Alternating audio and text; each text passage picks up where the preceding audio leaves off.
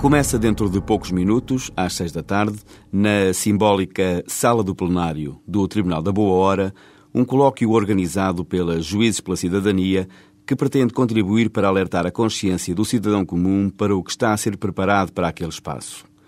Mário Soares, Diana Andringa, José Augusto Rocha, Maria João Lobo e Gonçalves da Costa lá vão estar a reforçar um grito de protesto e indignação, a sublinhar a necessidade de não apagarmos a nossa memória coletiva.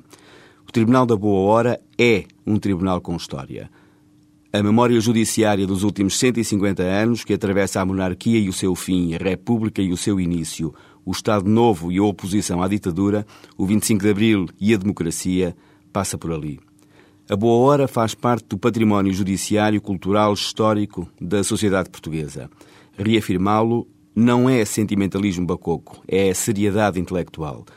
Vender a boa hora é vender parte da nossa memória, daquela que tem de ser lembrada, do que de bom e de mal nos aconteceu e nos trouxe ao que, como comunidade, somos hoje. A justiça vive do e no simbólico. A memória que não se vê e não se preserva acaba em esquecimento.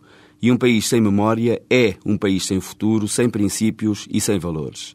Há que chamar os decisores às suas responsabilidades há que fazer cessar o silêncio ensurdecedor do Ministério da Justiça. É essencial que haja respostas.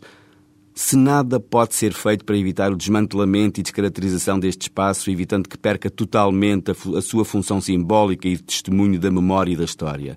Se foram esgotadas as possibilidades de naquele espaço serem instaladas estruturas ligadas à área da justiça, o Museu Judiciário, instalações para o Supremo, para a relação de Lisboa ou mesmo para o Ministério da Justiça se há venda para o hotel de charme ou não. Se sim, se foram impostas condições de preservação do espaço e de acessibilidade a todos. Este não é um problema de juízes, de magistrados do Ministério Público, de advogados ou de funcionários. Não é sequer um problema de localização ou de instalações melhores ou piores. É um problema de cidadania. É um problema de respeito pela memória do que somos como povo, com ou sem charme.